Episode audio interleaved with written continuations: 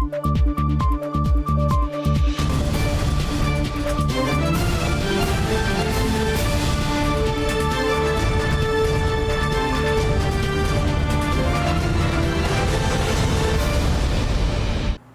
键时刻带您迅速掌握潮流趋势，欢迎您收看《财经趋势四点零》，我是赵廷玉。首先带您看到，英特尔执行长基辛格向《时代》杂志证实，将斥资两百亿美元在俄亥俄州设置晶圆厂。基辛格说了，新厂房呢预定今年动工，二零二五年前渴望开始营运。他说呢，英特尔有权把腹地扩大到两千英亩，并新建最多八座晶圆厂，要打造地表上最庞大的细晶圆制造据点。另外，英特尔还抢先下单 ASML 的最先进 EUV 设备，被认为呢是要和台积电的。先进制程较劲。Taken two years for a new process technology. We're going to do five nodes in four years. 英特尔执行长基辛格接受外媒专访，表示将很快宣布在美国以及欧洲的制造扩张计划，呼吁把晶片制造业带回本土。他坦言，过去英特尔都是龙头，却被台积电、三星超越，是因为太骄傲自大了。You know, there was a bit of arrogance, a bit of hubris. Right? You know, when we led for decades, right, you get, uh, you know, a bit uh, self confident. Uh, in uh, your own execution. We definitely missed on our 10 nanometer uh, technology. TSMC grabbed that and did a superb job of executing with it. Well, now we're catching that as well as jumping ahead with a new transistor structure. 英特尔积极拓展 EUV 技术蓝图。十九号，英特尔与荷兰大厂艾斯摩尔一同正式宣布合作案。英特尔将成为次世代极紫外光系统首位买家。该设备精准度提升到零点五五高数值孔径，每小时能生产两百片晶圆，并希望二零二五年实现量产。实际上，取得机台并不代表说你就真的是取得了一个非常关键的一个优势，而是取得得机台之后，能不能将整个的一个产线调整到最佳的状况，然后达到一个最有最好的一个生产效率，然后将良率提升。因为 Intel 能不能够真的按照他们的时间表按表操课，这点才是决定胜负的一个重要的一个关键。英特尔抢先台积电取得关键设备，是不是就能稳操胜算，还有待观察。分析师指出，三大因素包括英特尔先进制程推展步伐、次世代 EUV 机台设备取得数量以及产线制程良率，决定两纳米世代竞争力。台积电在二纳米制程的，无论是说在研发的进度跟 s m o r 的之间的配合，甚至于说在生产上面的一个规划的话，应该都不会输给 Intel 或者是三星。台积电新竹宝山两纳米厂渴望二零二二下半年启动，同时台中方面也渴望成为下一个两纳米生产重镇。三星方面则在三纳米率先导入 GAA 技术，先进制程争夺烟硝战已经抢先开打。新台电视林家伟、沈维彤，台湾台北报道。好，英特尔跟超维双雄争霸台场获利，超维宣布旗下伺服器晶片一口气呢大涨一到三成，业界看好台湾晶圆代工龙头台积电以及封测龙头日月光投资控股，渴望成为受惠族群。Third-gen EPYC CPUs are the fastest server processors in the world. 美商超维在伺服器市场攻城略地，市占率超过百分之二十四。不过，外媒报道，超维旗下的 EPYC 伺服器晶片现在报价一口气大涨百分之十到百分之三十，主因全球晶片荒，台积电代工价格上升，外包封测也变贵，甚至传出 MD 要客户不买就拉倒。全球第二大伺服器业者浪潮也证实涨价消息。产能有限，那要供给给他们，那又要满足车用晶片的这个区块的时候，他们会变成说以价质量的一个状况。好，所以我们从台积电的一个涨价衍生过来的时候，变成，嗯，像 AMD 它等于是把伺服器晶片的一个涨，哎的一个涨价呢，它是用来反反映啊台积电的一个代工的一个涨价。瑞穗证券指出，超微涨价是将成本转嫁给客户，点名台湾封测大厂日月光投控以及旗下细品，受惠封测技术提升，单价上扬。此外，业界分析，现在伺服器晶片卖方市场确立，也助攻台积电先进制程订单火热。这个我们后续要去观察，就是所以会有可能有一个叫上肥下瘦的状况，中高阶的一个制程的一个封测的部分，那它就可以反映成本去做涨价。那如果是属于一般制成的一个封装测试的部分的话，它可能就没有一些涨价的空间。分析师观察，五 G 通讯晶片、低轨道卫星以及高速运算中心 GPU 相关的晶片市场需求持续推升之下，即便上游晶圆代工涨价，也能适度反映到产品上，成为受惠族群。不过，部分 DJIC 车用晶片今年要再涨空间有限，部分业者也可能被迫压缩获利，代表这波半导体涨价潮有受惠也有受害。新台电视林家伟、沈维彤，台湾台北报道。国内 IC 设计大厂联发科在通讯联网技术快速布局发展，近日抢先全球完成 WiFi 七技术现场展示，全球半导体营收排名登上第七名，与晶片大厂高通的竞争更趋白热化。以上大概。联发科技之前发表六 G 愿景白皮书之后，二十号正式宣布成为全球首家率先完成 WiFi 七技术现场展示公司。尤其 WiFi 七使用频谱范围更扩大，相同数量天线的条件下，传送速率比起 WiFi 六快上二点四倍。终端产品最快二零二三年上市。所以对于整个的业界来说，应已经看到实际的晶片了。接下来就谁能够最快速的把这个晶片落到他们的产品里面去。所以这个对于整个未来性，例如说 VR 啦或 AR，或者是整个这个比较沉浸式体验的呃联网速度来说。会有一个更好的表现。IC 设计大厂联发科在无线通信技术不断推陈出新，去年底手机晶片天玑九千发表，与高通较劲意味浓厚。The new Diamond 39000 is a true flagship SoC made by MediaTek, and it will be a direct competitor of Snapdragon 8 Gen 1. 联发科找上台积电四纳米克制化，相较高通采用三星的四纳米制程，能耗表现是更胜一筹。市场预估，联发科在五 G 手机晶片市占有机会持续上升。一方面来讲，呢它整个的这个产品周期现在来说是推得相当的快，可以让它在这一两年来大幅增长。最大的一个利基就是它跟台积电整个的制程搭配上。让它领先了高通的技术，不仅更为接近，甚至是在整个功耗还有热量上都更加的低。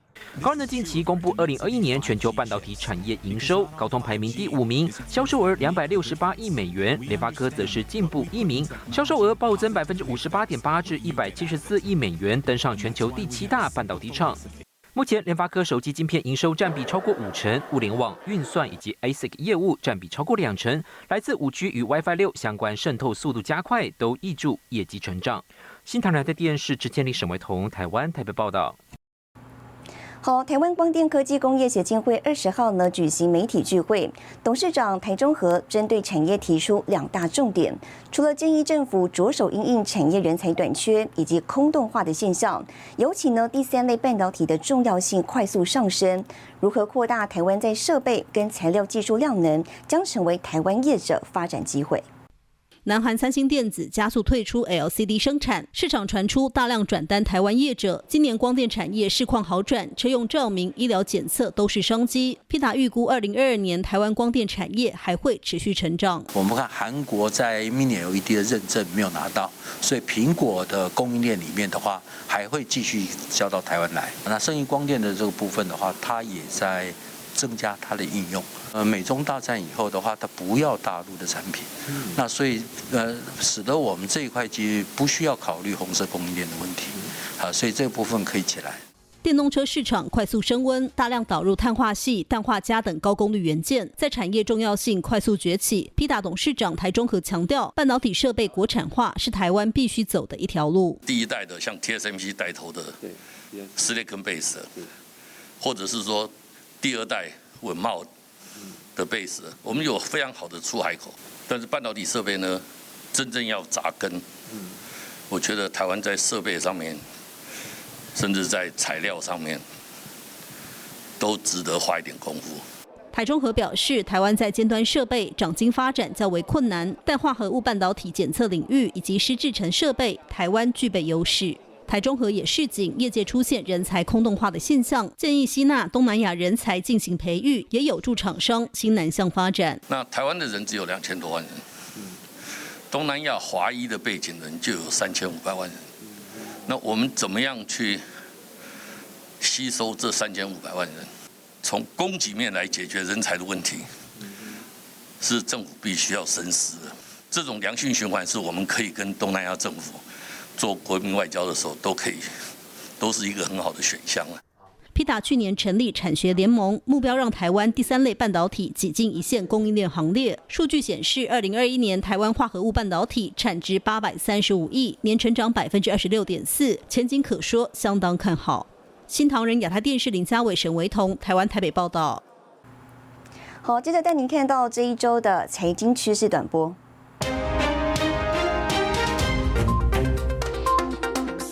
执委会主席在世界经济论坛上宣布，为了强化欧洲半导体制造能力，将在二月初公布欧洲晶片法案草案，放宽国家补助先进晶圆厂。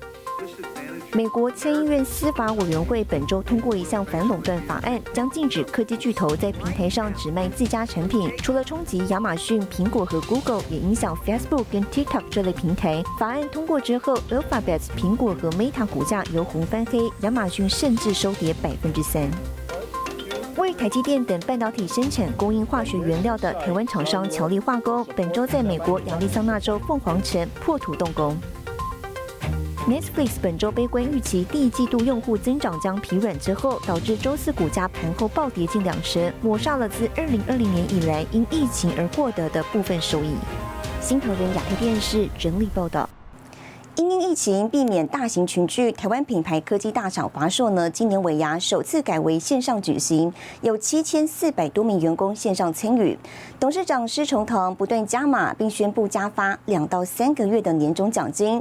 他也对新的一年设下目标，我就加码五十万。哇，五十万！品牌大厂华硕今年尾牙首度以线上方式进行，董事长施崇堂、副董事长徐世昌、集团总裁曾江生及共同执行长许先月及胡淑斌五人身穿红色西装喜气登场。除了准备千万奖项为了员工加发六千元福利金，施崇堂更宣布加码红利，再加码近十五亿的红利。哦，每位员工除原有绩效奖金与年终奖金外，我们将额外加发两到三个月的年终奖金，希望借此与全体华硕人分享丰收的喜悦。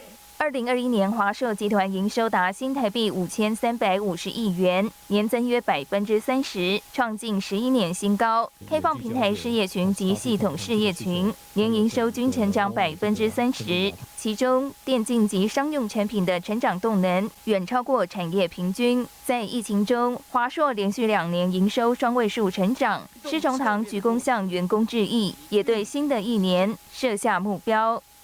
新的一年。仍是一个充满变数及动荡的产业环境。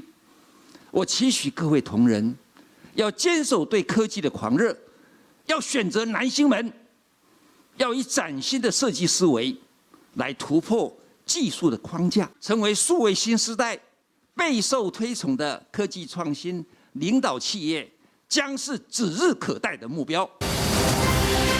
华硕逐梦全球，众志共创新局。首次的线上尾牙，主题为华硕一级玩家，结合虚实场景与员工线上互动游戏、线上抽奖及员工表演等，约有七千四百多名员工线上参与。新海雅的电视李晶晶，台湾台北报道。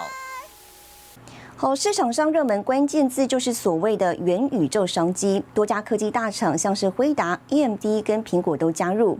尤其呢，苹果计划未来将推出 AR、VR 头盔，被视为呢是接替智慧型手机的重要产品。更早上台湾厂商合作，投信业者十七号举行记者会，推出首档元宇宙 ETF，看好产业中长期成长动能。猛踩油门，紧握方向盘，体验虚拟实境下的开车竞速，或是直接穿梭遨游在另一个空间。二零二二年被称为元宇宙超级年，苹果传出最快二零二三年推出独立式的 AR/VR 头戴装置，CPU 台积电代工，ABF 载板由星星负责，天线模组也传出找上台湾联展投控开发，被视为继 iPhone 之后苹果下一个杀手级产品。呃，除了游戏以外，其实不管是像社交，或者是像这种品牌的。体验，或是像我们现在可能远距办公这样子的一些呃远端的这些应用，其实都有一些蛮可观的一个成长性。那台湾也许在硬体这一块，算是目前看起来也是比较可能有机会的一个部分。育用品品牌 Nike 不久之前就在游戏 Roblox 当中设立虚拟的乐园，主打虚拟服装纪念品，一边大做广告。精品品牌 Gucci 之前也用 AR 方式推广试穿体验，希望打造独特的品牌魅力。虚拟实境元宇宙应用更加多元，投信业者认为，相比2013年穿戴装置成本过高，现在硬体更低廉，商机将跨越到社交、健身以及商务领域。慢慢的，它的成本会下降，所以最最后后后面的话就是开始进入一般大众的市场，平台运用商它最后。获利更大，所以一开始一定是硬体这边为主，后来就慢慢转向软体。到二零三零年，AR VR 装置对全球 GDP 贡献，渴望从现在一千四百九十亿大增到一点五兆美元。未来十年年复合成长率高达百分之三十，涵盖零售体验、医疗、生产领域。当然，元宇宙被热炒也存在争议。特斯拉创办人马斯克就直言，元宇宙只是名词，听起来很时髦，还欠缺实际应用。目前虽然科技大厂趋之若鹜，还得看市场是不是真的会买。单，现在就是王冠玲、沈维彤，台湾台北报道。外资点名中国疫情下需求降温，手机供应链面临砍单。更详细的新闻内容，休息一下，我们马上回来。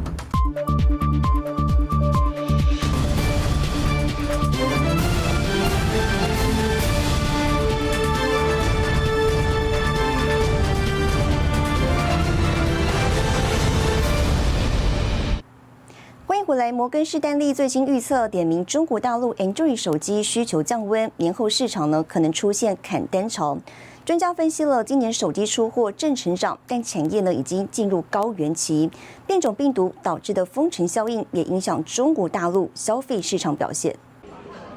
中国手机市场出现杂音。摩根士丹利发布最新报告指出，双十一销售结束后，中国大陆 Android 智慧型手机需求急动，通路商库存增加，可能年后出现砍单潮。5G 系统单晶片、射频元件、DRAM 库存过高，台湾半导体相关零组件将出现百分之十到十五的砍单压力。China is struggling with several small-scale outbreaks, trying to stamp them out ahead of the busy Lunar New Year travel season and the Winter Olympics.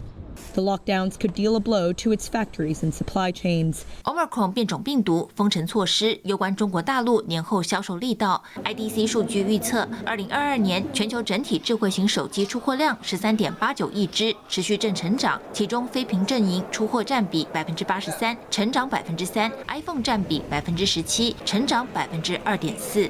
智慧型手机其实我们认为它就已经是一个成熟的市场了，所以其实它的成长的力道不会像呃过去一样会有双位数的成长，在 Android 阵营还有 iPhone 阵营都是呃呃大概都两趴到三趴左右的 Y O Y 的成长表现。资深分析师指出，今年手机成长动力来自五 G 换机潮以及折叠手机带动，但不可讳言，整体产业已经进入成长高原期。印度在内的东南亚新兴市场以及中国大陆销售状况成为指标。譬如说，它如果一旦又再次呃封城的话，其实相对来讲，呃呃 work from home 的这种需求，它还是多多少少会存存在。那手机的话，因为它是属于比较消费性的产品，除非它真的有一个很急迫性的五 G。机的需求或者一个换机的需求，否则的话，它有可能会被疫情的一个整个 lockdown 所影响到。手机出货量与实际销售状况可能出现 gap 落差，疫情成为最大变数，中国市场能见度恐怕还得走一步看一步。新唐人亚太电视高阶轮沈维彤，台湾台北报道。嗯嗯，处理器。好，中国大陆天津因为疫情实施软封城，当地至少有六家日韩美被动元件厂引起供应链紧张，再加上在日本的被动元件大厂村田制作所旗下员工群聚染疫，也使被动元件供应链增添变数。中国天津实施软封城，而当地是被动元件生产重镇，包括韩国三星电机、美气厂 FVX、日厂京瓷和 Panasonic 等公司都在这里设有据点。即便目前还没有传出停工灾情，但业者研判，客户端仍会担心各项变数，可能在黄历年前对被动元件制造商拉货。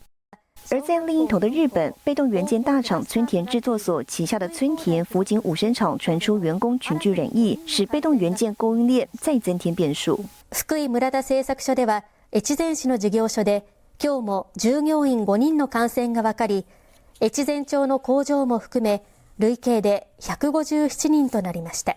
不过目前全厂并没有停止生产。研调机构表示，五生厂产能占全公司的百分之二十点七，主要生产高阶消费规格 MLCC。目前只有部分类别产能降载或停工，影响的范围为伺服器跟高阶智慧型手机等产品供货。所幸现阶段厂内仍有四周到六周的库存，短期应该不至于造成市场供货紧张。新唐人亚太电视之前李赵廷玉整理报道。台湾本土疫情烧进科技业，其中笔电代工厂元宝凭证厂有三名员工确诊，配合防疫停工一周之后呢，预计在二十二日陆续复工。目前多家企业呢已经重启分流上班，禁止宾客来访等等，避免疫情影响产能。本土疫情烧到台湾电子业，多家大厂纷纷祭出防疫加严措施，广达直接宣布恢复三级警戒期控管。台积电、联电、世界先进都启动了分仓分流上班，暂停来宾访客进入。台积电定出了六项群聚管制，包括尽量避免面对面的会议、暂停出差、取消跨区的差旅区间车、关闭台积运动馆、球场、健身房、暂停北部厂区尾牙等。而疫情蔓延到笔电代工厂人保的两名员工在西提用餐后确诊，凭证厂依照指示停工七天，随即也公告了防疫措施升级，暂停员工跨厂、跨办公室的移动，暂停宾客来访。会议都需线上进行等。不过人保表示了，对整体营运和财务没有造成重大影响。预计对于全年产量和合并营收影响小于百分之零点一。人保股价甚至在周二时开平走高，最高一度升到二十五点七。多家电子大厂为保产能加严防疫，经济部则是说明，目前的疫情仍是以个案处理为主，还不需要通案实施。而去年协助各厂订定的分仓分流计划，也会开始滚动检讨。新唐人亚太电视黄亮简、曾新敏整理报道。接下来带你浏览这一周的重要财经数据。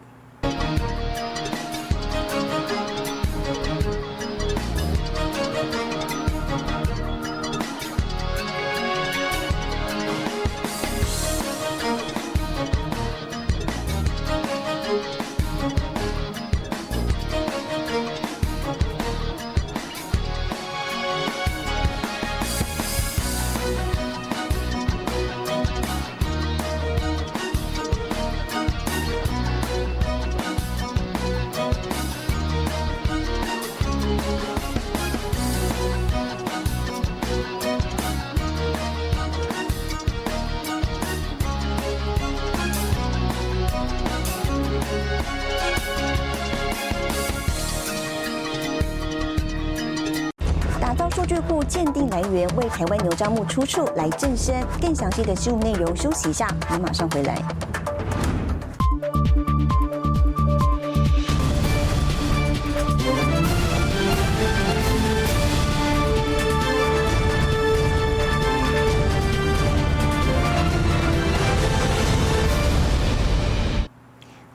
台湾原生牛樟木呢是国宝级保育树种，不过仍有不肖业者呢盗采运送到中国繁殖。中国更宣称了牛樟芝呢是属于中国的。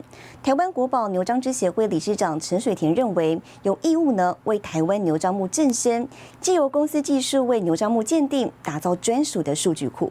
把牛樟真的是台湾的正本经营，把它讲给全世界知道。台湾国宝牛樟芝协会理事长陈水田表示，牛樟树是台湾特有原始种，不过中国宣称牛樟芝是中国的。他举例，二零一六年受邀参加中国福建牛樟芝研究所举办的世界中草药联合会议，主办方就把牛樟列为中国牛樟。陈水田认为有义务为台湾牛樟木正身。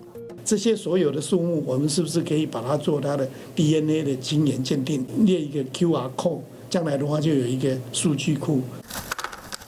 陈水田利用牛樟芝同位素含量比率判别生长地，运用先进分析技术进行产品成分及 C 种基材鉴定。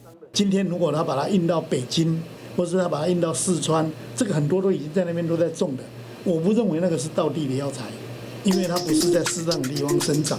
台湾牛樟芝产值曾高达新台币三十亿元，但二零一三年的牛樟芝有毒事件，尽管有关单位出面澄清，也挽回不了对产业的重创。陈水田表示，协会在风波后成立，并每年办研讨会，共同探讨台湾牛樟发展走向。要让牛樟芝发扬光大，还是要做新药开花，因为你一个新药开花做出来的技术。你可以有二十年的专利。另外一个想法说，这个牛樟既然是木头，然后有那么漂亮的彩色颜色，是不是可以往文创的方向来做这个展览？二零一四年八月举办首次牛樟芝艺术展，获得广大回响。二零一九年扩大举办牛樟芝文化节，展现牛樟芝软实力。台湾业者研发脚步也不曾停歇，把牛樟菇萃取成粉状。做复方基底，或是将牛樟木萃取精油，开发多元产品。也有业者投入抗疫口服药的研究开发。在中医院的 P 三实验室用 Delta 病毒，那这个动物实验在十月已经通通做完了。那这个动物实验的效果是我们看起来是非常非常的好。感谢陈水田老师。陈水田也不忘企业社会责任，帮助罕见疾病病友。因为牛樟是台湾特有的。不是有钱人才可以吃得到的，在公司有这样的一个设定，希望说，比如说老人年轻他就吃得起，有需求的人可以提供给他。经协会与产官学研多年努力，台湾牛樟芝产业有复苏迹象，要携手前进，扩展国际市场。带您看到下周有哪些重要的财经活动。二十五号，立基电、联电、立成举办法说会。一月二十七号，美联储宣布利率决议。一月二十七号，联发科法说会。一月二十八号，美国苹果公司公布财报。谢谢您收看这一周的财经趋势四点零，我是赵廷玉，我们下周再见。